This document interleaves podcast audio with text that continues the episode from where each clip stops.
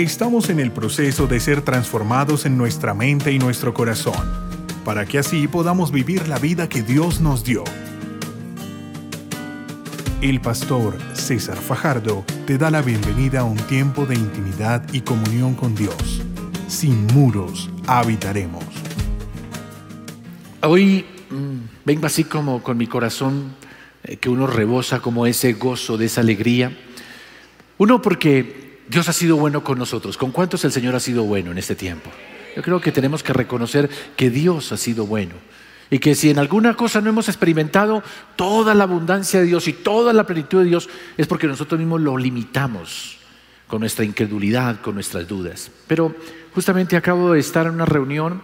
Tenemos siempre un inicio de reunión en el cual les pedimos a ellos que nos cuenten sus testimonios, nos cuenten por qué, por qué eh, están ahí, cómo fue que llegaron al Señor. Y por un lado, a uno le conmueve profundamente el corazón escuchar historias de vida tremendamente duras. Ahora yo escuchaba a un joven diciendo, yo me intenté quitar la vida dos veces.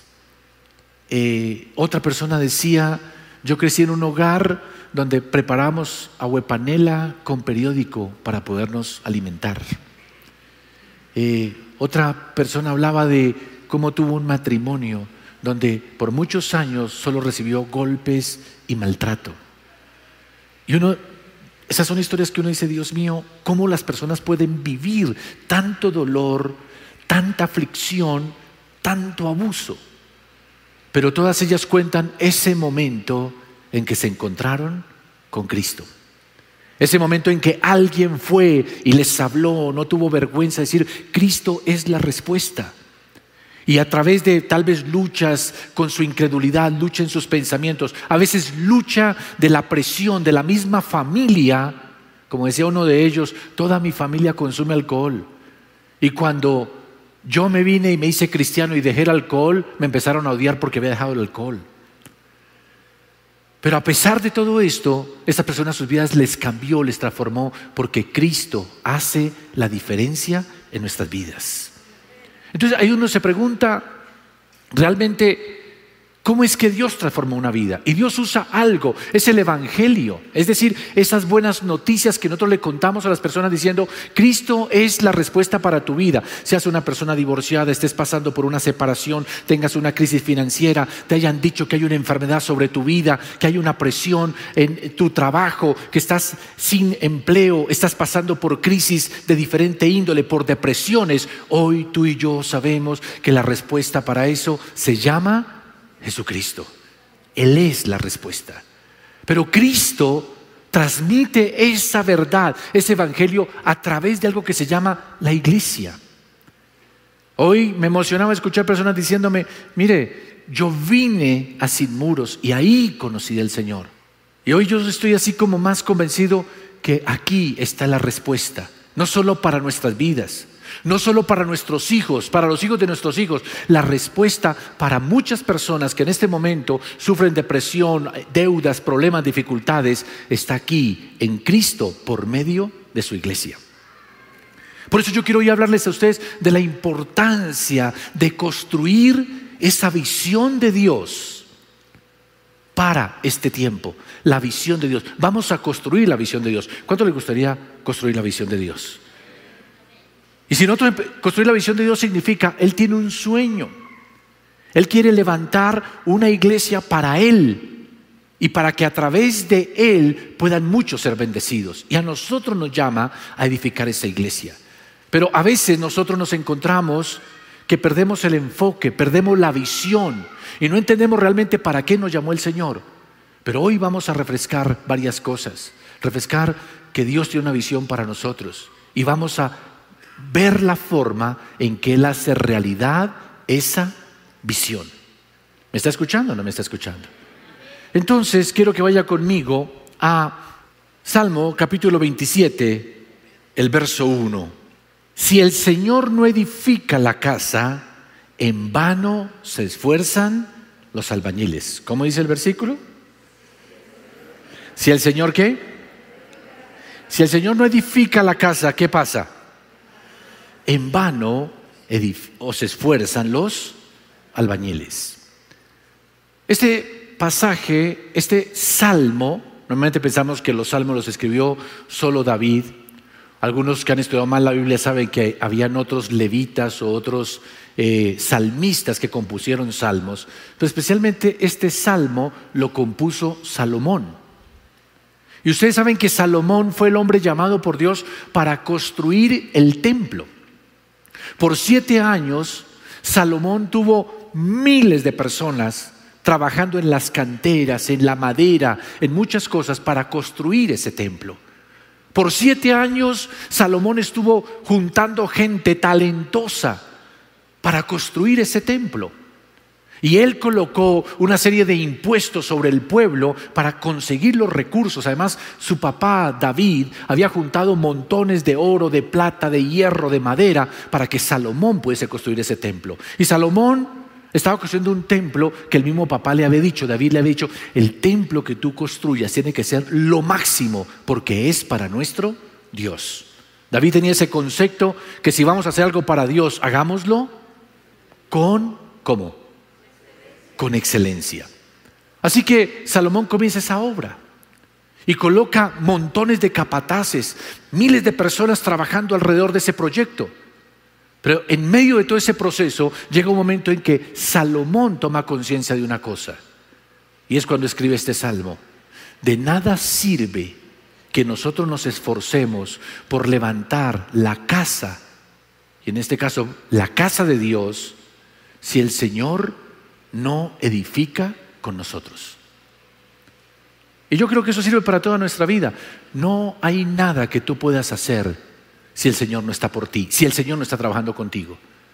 Y aquí me trae este punto donde nosotros no vamos a poder levantar lo que Dios nos ha llamado a levantar en este tiempo, a no ser que nosotros entendamos que el Señor es el que quiere levantar esa obra y el Señor edifica con nosotros. Él es el que construye realmente las cosas. Entonces, cuando comprendemos eso, empezamos a entender primero que lo que nosotros estamos construyendo no es nuestra visión, no es nuestro sueño. Estamos construyendo qué cosa? ¿El sueño de quién? De Dios. Es el sueño de Dios. Cuando David quiso construir el templo y el Señor le dijo, no, tú no me vas a construir templo porque tú has sido un hombre de guerra, tu hijo, que será un hijo de paz, él me construirá el templo. La Biblia dice que David no se quedó con los brazos cruzados, ah, bueno, va a ser mi hijo. No, sino que él, ¿qué hizo? Rápido buscó del Señor. El Señor le dio los planos, dígalo conmigo, los planos. ¿Qué le dio el Señor? Los planos. Y él hizo todo el diseño. Y como sabía el diseño, sabía que necesitaba tanto oro, tanta madera, tanto hierro, tantos tipos diferentes de cosas, que David durante su vida estuvo reuniendo materiales para que ese diseño, esa visión que él tenía del templo, su hijo la pudiese hacer realidad. Porque en realidad la idea del templo no fue de David. Salomón que lo construyó tampoco fue idea de él. ¿De dónde nació la idea de levantar un templo? De Dios, en el corazón de Dios. Toda visión que bendice, que transforma vidas, que trae la presencia de Dios, nace en el corazón de Dios. Y yo puedo decir hoy con toda la convicción de mi corazón, ¿de dónde nació la idea? De que hoy nosotros estemos en este lugar, hayamos arreglado este sitio y tengamos lo que tenemos. ¿De dónde creen ustedes que nació esa idea? Yo estoy seguro que hace años cuando esto lo construyeron, lo construyeron como un cine. Y pensaron que sería un lugar solamente para proyectar películas, pero el Señor sabía que en este terreno se levantaría un teatro, un auditorio, que pasarían los años y en determinado año, no les voy a decir en qué año, iba a nacer un pastor y ese pastor lo traería a levantar una iglesia en este lugar para transformar vidas, para transformar matrimonios, para levantar una generación que honrara al Señor. Dele ese aplauso bien fuerte al Señor, Él se lo merece.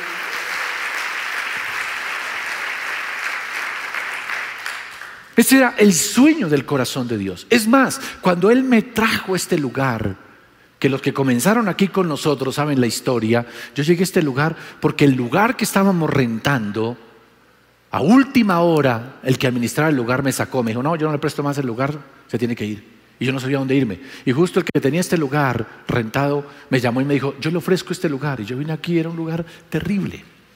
Era un tapete rojo, mentira, un trapo rojo lo que cubría aquí todo este frente. El techo era un techo de icopor lleno de manchas por las goteras y todo esto, que parecía esas sábanas de los niños cuando se oyen en la cama, con esas manchas así, que yo recuerdo que yo le decía a los muchachos encargados de las luces, mire, de esa columna para arriba no me suban las luces, porque yo no quería que vieran el techo. Y algunas personas me preguntan, oiga, ¿ustedes por qué colocan la luz tan bajita? Y yo era para que la gente no viera el desastre que había. Y yo recuerdo haberme parado frente a este lugar y decirle, Señor, yo sé que no he sido perfecto, me he equivocado, pero Señor, tampoco he sido tan para que me traigas a este hueco. Señor, tú sabes que mi sueño es algo mejor, algo... El Señor habló a mi corazón y me dijo, desde este lugar saldrá luz y luz a las naciones. Y yo le creí al Señor. No les voy a contar toda la historia, pero comenzó a ocurrir milagro tras milagro. Me llamó un agente, me dijo que tenían con un conflicto con la persona que lo estaba administrando, que si les podía ayudar para sacarlo porque no quería entregar este lugar. Yo hablé con ese señor. El señor me dijo, mire, él en realidad quiere vender, se lo van a ofrecer a usted. Me lo ofrecieron. Y empezamos ahí una negociación que duró un poco de tiempo y cuando dimos cuenta nos conseguimos este lugar a un precio más barato del que nosotros pensábamos. Empezamos a pagarlo, no teníamos muchos recursos, pero Dios comenzó a hacer milagros. Comenzaron personas a mi pastor, Dios me bendijo esto, quiero entregar aquello. Y no solamente compramos este lugar, sino que al mismo tiempo, contra toda probabilidad, lo remodelamos. Lo cambiamos totalmente. ¿Y saben cuál fue mi sorpresa? Ver cómo el Señor bendecía hermanos y estos hermanos venían y yo pago esto, yo contribuyo con esto, yo entrego esto y así levantamos este lugar. Recuerdo que lo último que teníamos eran las sillas. Unas sillas estaban feas también.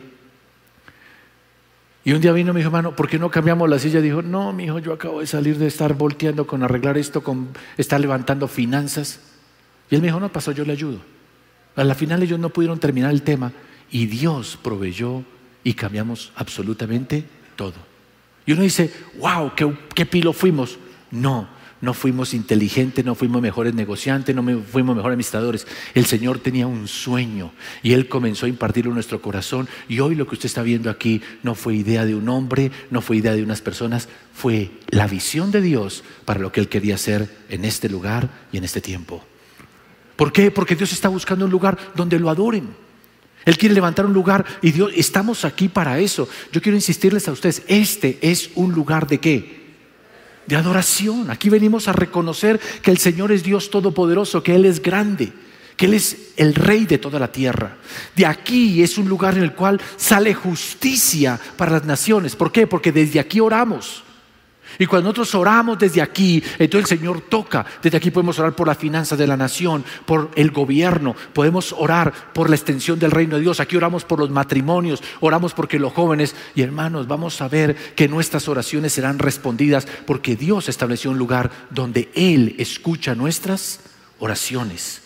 Y este es un lugar de restauración, porque estamos aquí para que las personas vengan y se conecten con Dios y conectadas con Dios sus vidas sean transformadas. Por eso tenemos un sueño que es el sueño de Dios, que se convierte en un lugar donde un matrimonio destruido venga aquí y aquí se restaure, donde un joven perdido, deprimido en las drogas, sea liberado por el poder del Señor Jesucristo, que aquella persona que se siente en la quiebra, en la ruina, aquí encuentre salida a sus problemas, a sus dificultades y pueda salir y decirle al mundo, Cristo hizo la diferencia, porque es tu sueño, porque es mi sueño, no, porque es el sueño del Dios Todopoderoso. Y Él lo puede hacer realidad. Y Él quiere hacerlo realidad. Entonces cuando nosotros entendemos esto, comenzamos a darnos cuenta lo que dice aquí, que dice que en vano nosotros vamos a hacer cualquier obra si el Señor no lo está haciendo. Y yo creo que hoy por hoy, todo lo que estamos viendo aquí, hermanos, es resultado de ese propósito de Dios para nuestras vidas. Pero ¿cómo lo hace el Señor? ¿Cómo comienza a traer una restauración? Primero coloca el sueño. Yo tengo aquí personas, varias personas han tenido sueños. Me impactó mucho una joven que vino desde el extranjero, estuvo unos días con nosotros y me dice, pastor, yo ya conocí este lugar antes de venir acá. Yo le dije, ¿en serio? ¿Cómo lo conociste? Yo imaginé que había entrado por internet o había visto. Dijo, no, yo tuve un sueño. Y cuando vine a Colombia y me conecté con ustedes y me trajeron a este lugar, dice, mi sorpresa, cuando yo entré por esa puerta y vi este lugar, dice, yo lo había visto ya en mi sueño. Y yo le dije, ¿cómo lo viste? Dice, así como es a este lugar. Pero me dice, estaba lleno de personas y aquí había mucha luz. Pero yo salía así un poquito a la calle y había afuera solo tinieblas, solo tinieblas, oscuridad. Y claro, nadie quería salir a las tinieblas, todos venían y se metían aquí a la luz. Y gente comenzaban a venir porque todo era oscuro afuera, pero aquí había luz. Y me dice, pero me sorprendió algo, había como un túnel. Y yo no he visto aquí un túnel. Entonces la llevé aquí al pasillo que hay aquí por el lado. Dije yo, mira, aquí está el túnel. Y ahí yo comprendí que Dios tenía un sueño desde hace muchos años atrás, desde antes de que yo naciese, antes de que usted naciese, de que estaríamos en este lugar, lo transformaríamos, lo cambiaríamos y haríamos algo que glorificaría al Rey de Reyes y Señor de Señores. Por eso estamos acá. Por eso estás tú y yo estamos acá. Por eso el Señor lo que comienza a hacer es que comienza atraer esa bendición. ¿Y cómo la trae? ¿Cómo levantamos las cosas? Hay que conseguir los recursos. David tuvo que empezar a juntar. Él iba a la guerra y traía de allá botín. Ese botín era oro, plata. Y él consagraba parte de ese botín y lo colocaba para el templo. Iba y derrotaba unos ejércitos, tomaba oro de ellos y decía, esta parte es para el templo. Esta, y así fue acumulando cosas para el templo. Cuando comenzó la construcción, entonces el pueblo de Israel comenzó a ser bendecido y a ser prosperado y así comenzaron a aparecer los recursos. A mí me emociona cuando Dios nos comienza a mover a que construyamos algo, que hagamos algo. ¿Saben por qué? Porque automáticamente yo sé que vamos a necesitar más recursos de los que tenemos, pero automáticamente pasa algo. Dios comienza a bendecir a sus hijos. Porque Dios estableció cómo? Que es a través del bendecir a su pueblo que se consiguen los recursos para levantar la obra de Dios. Él te bendice para que tú seas bendición. Repítelo conmigo. Dios me bendice, pero así con autoridad y con Dios me bendice. Otra vez, Dios me bendice para que yo sea bendición. ¿Para qué Dios te bendice? No los escuché. ¿Para qué Dios te bendice? para que tú seas bendición. Entonces, por ejemplo, el pueblo de Israel estaba en Egipto, esclavos. El Señor envía las diez plagas. Y cuando ya en la última plaga, en la décima plaga, ya los egipcios quieren sacar a los israelitas. Váyanse, váyanse, por favor, ya no queremos más plagas. Ustedes tienen que irse. Y dice que el Señor les puso en el corazón a los hijos de Israel pedirle a los egipcios que les dieran oro, plata, telas, y dice que los egipcios les dieron generosamente, les daban. Y los hijos de Israel salieron al desierto con un montón de oro, de plata, de piedras preciosas y todo. Y todos se preguntarían, ¿para qué todo este montón de riqueza si vamos a ir al desierto donde no podemos ni comprar, ni vender, ni construir? Pero Dios tenía un propósito. Él los enriqueció antes de salir de Egipto, porque luego les dijo, construyame un tabernáculo y dice la Biblia que cuando Moisés vino les mostró el plano, la visión de Dios del tabernáculo y lo mandó a construir, el pueblo donó de lo que Dios le había dado. Ese es el principio. Ese es el principio. Yo recuerdo cuando terminamos de arreglar este lugar, tuvimos un problema porque a raíz del arreglo perdimos la acústica del lugar. ¿Qué significa? Que cuando yo hablaba rebotaba tanto el sonido que la gente no entendía. Trajimos una persona experta y dijo, sí, esto se puede arreglar, hay que colocar unos paneles al lado y no sé cuántas y toda esa nota. Hicimos, bueno, y cotícenos cuánto vale colocar esos paneles, no sé qué más cosas. Dijo, vale alrededor entre 60 y 80 millones de pesos. Y yo dije, no, acabo de remodelar todo, acabo de ponerle sillas, yo no quiero meterle más plata a esto.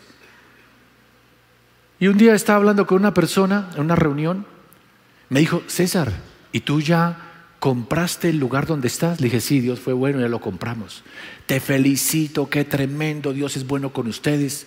¿Y cómo te ha ido ahí? No, excelente, estamos muy contentos. El único problema es que cuando remodelamos el lugar se perdió la acústica. Mm. Y me dijo, ¿y, qué vas a hacer? Dije, no, yo ahorita no quiero saber, yo ya me he esforzado mucho voy a viajar por un tiempo así. Me dijo, mira, yo no conozco el lugar, César, pero quiero decirte, la parte de atrás la pago yo. Dije, ¿en serio? Dijo, sí. No sé cuánto mida, no sé, pero nosotros pagamos la acústica de la parte de atrás. Vine y le conté aquí a un grupo de mis hermanos, dije, hermano, ¿saben qué está eso? Uno dijo, pastor, yo pongo la otra parte. Y en menos de un mes levantamos como 65 millones que nos costó esto, simplemente porque porque Dios bendijo a sus hijos para poder bendecir la obra de Dios. ¿Me está escuchando? Entonces, hermanos, ¿por qué me emociona empezar a hacer estas cosas? Porque yo sé que apenas lancemos un proyecto de hacer algo, automáticamente Dios comienza a bendecir a sus hijos. ¿Y cuánto le gustaría ser bendecidos para hacer bendición? Entonces, prepárense, porque eso es lo que Dios quiere hacer. Aparte levantar un lugar aquí para que le adoremos, para que Él traiga justicia a la tierra, para que las vidas sean restauradas, para que podamos ver la transformación de muchos. Dios quiere bendecirte a ti para que tú bendigas su obra y de esa manera tengas en abundancia. ¿Me escucharon o no me escucharon? Yo sé, hermanos, alguien en escasez Solo es que Dios le abra la puerta para que pueda contribuir y Dios abrirá la puerta. Es como si abriera una llave de bendición. Pero también el Señor levanta su visión, la hace realidad, no solamente dándonos la visión, no solamente dándonos los recursos, sino que también nos usa a nosotros para que seamos bendición. Hoy por hoy esta iglesia existe, hermanos. Y ahora yo escuchando a los hermanos que les comentaba ahora, Muchos de ellos dicen, yo estoy aquí porque fulano de tal me llamó, estuvo pendiente de mí. Yo estoy aquí porque una persona en la puerta me saludó, me trató amablemente. Yo estoy aquí porque en mi momento de crisis alguien vino y me aconsejó y estuvo pendiente de mí. ¿Esto qué significa? Que Dios levanta su obra cuando nosotros nos disponemos para servir en la obra de Él.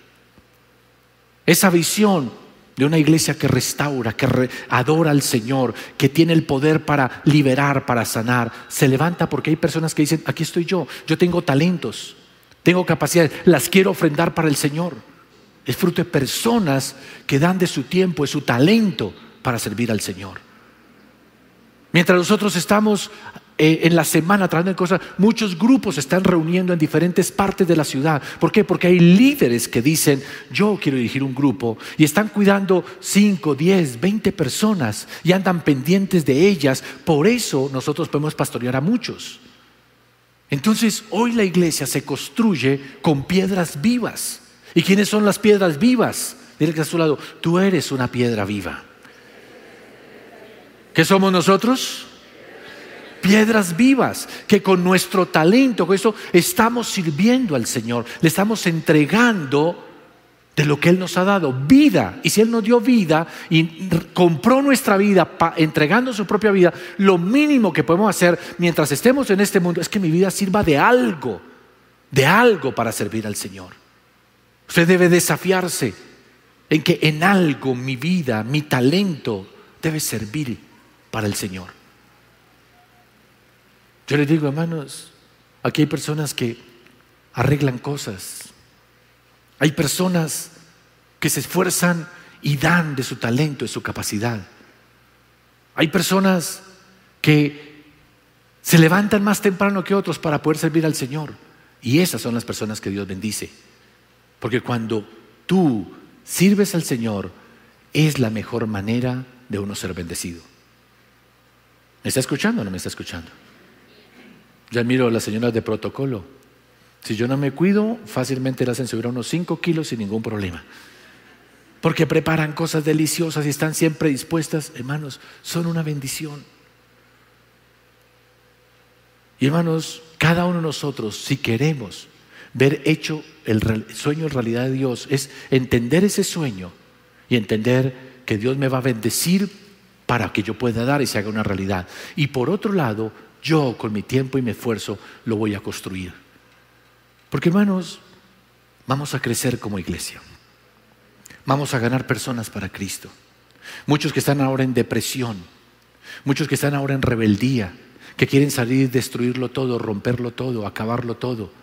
Muchos que en este momento están esclavos de vicios y todo, los traeremos a los pies del Señor Jesucristo y sus vidas serán cambiadas, transformadas y aquí conocerán al Señor Jesucristo.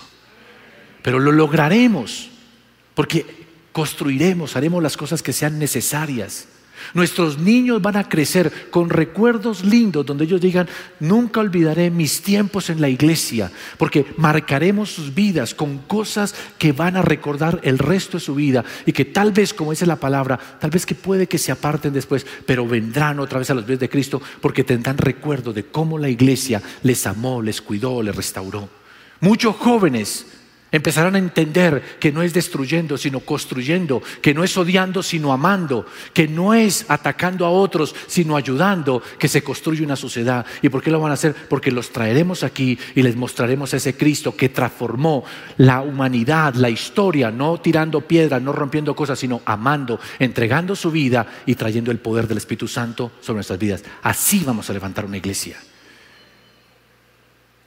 Y yo sé que usted no se emociona, pero yo sí estoy muy emocionado con lo que Dios va a hacer, porque veremos grandes cosas para la honra y gloria del Señor. Lo veremos. Pero para eso necesitamos entender que la idea de quién es, la visión de quién es, el sueño de quién es, de Dios. Y nosotros entramos en su misericordia a ser parte de ese sueño. Es un, regalo que Dios me dice, mire, quiero construir esto, ven, quiero que seas parte. Tu nombre va a quedar escrito en todo lo que pase en este tiempo con sin muros. ¿Por qué? Porque el Señor habrá usado tu vida. ¿Y cómo te va a usar el Señor? Va a bendecir tus finanzas para que tengamos los recursos para construir todo eso que soñamos. ¿Cómo va? Vamos a construir todo esto.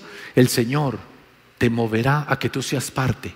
Y cada uno haciendo su partecita, como piedras vivas, vamos a construir un templo espiritual que va a transformar esta generación en el nombre del Señor Jesucristo. Lo creo porque Él es poderoso para hacerlo. Amén. Entonces, hoy justamente para mí es ese llamado. Por eso yo llamé esta charla construir o construyamos la visión de Dios. Y lo que nosotros queremos es simplemente, tiene que pagar cuentas, tiene que hacer montones de negocio, pero nuestra vida tendrá mayor sentido, propósito, traerá muchas más satisfacciones y grandes bendiciones cuando nosotros digamos, hay un sueño de Dios, una visión de Dios para mi iglesia, Dios me llamó para estar en ese lugar, yo voy a servir y voy a dar de lo que Dios me ha dado y de esa manera haremos realidad el sueño de Dios. Amén.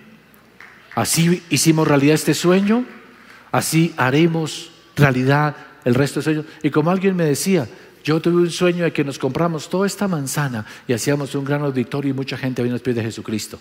Hermanos, lo podemos hacer realidad porque es el sueño de Dios nos dará los recursos a través de nosotros y nosotros ofrendaremos nuestra vida como sacrificio vivo para que eso se haga una realidad. Amén. ¿Cuántos lo creen de corazón? Padre, doy gracias por tu palabra. Yo sé que tú estás aquí, Señor. Y las cosas nacen en tu corazón. Y te damos gracias porque en tu misericordia nos muestras lo que tú quieres hacer. Y Señor, dependemos de ti, de tu capacidad, de tu poder, de tu guía, de tu dirección, de tu sabiduría. Señor, esto que estamos haciendo, lo queremos hacer como tú quieres que se haga, con excelencia, que honre tu nombre, que te glorifique, que te adore, Señor, pero también que sirva, que toque la vida de otros, que restaure familias, que restaure la juventud, que resguarde a nuestros niños, que Señor se vuelva algo de tanto impacto, que Señor muchos, aún de otras naciones, vengan a ver lo que tú estás haciendo. Y Señor, yo sé que para ti todo es posible. Y creo que en tu nombre y con tu poder haremos esto y mucho más, porque tú eres la fuente inagotable y para ti no hay nada difícil. Y confiamos en que tú nos das la victoria. Gracias de antemano por darnos la visión. Gracias de antemano por los muchos que tú bendecirás para que den para tu obra. Y de antemano gracias por los que hoy disponen su vida para servirte. Porque Señor, levantaremos el sueño tuyo, lo haremos realidad, porque Señor, ese es el propósito por el cual estamos en esta tierra. Te damos gracias por hacernos parte del sueño tuyo en Cristo Jesús. Amén y amén. Dale ese aplauso al Señor.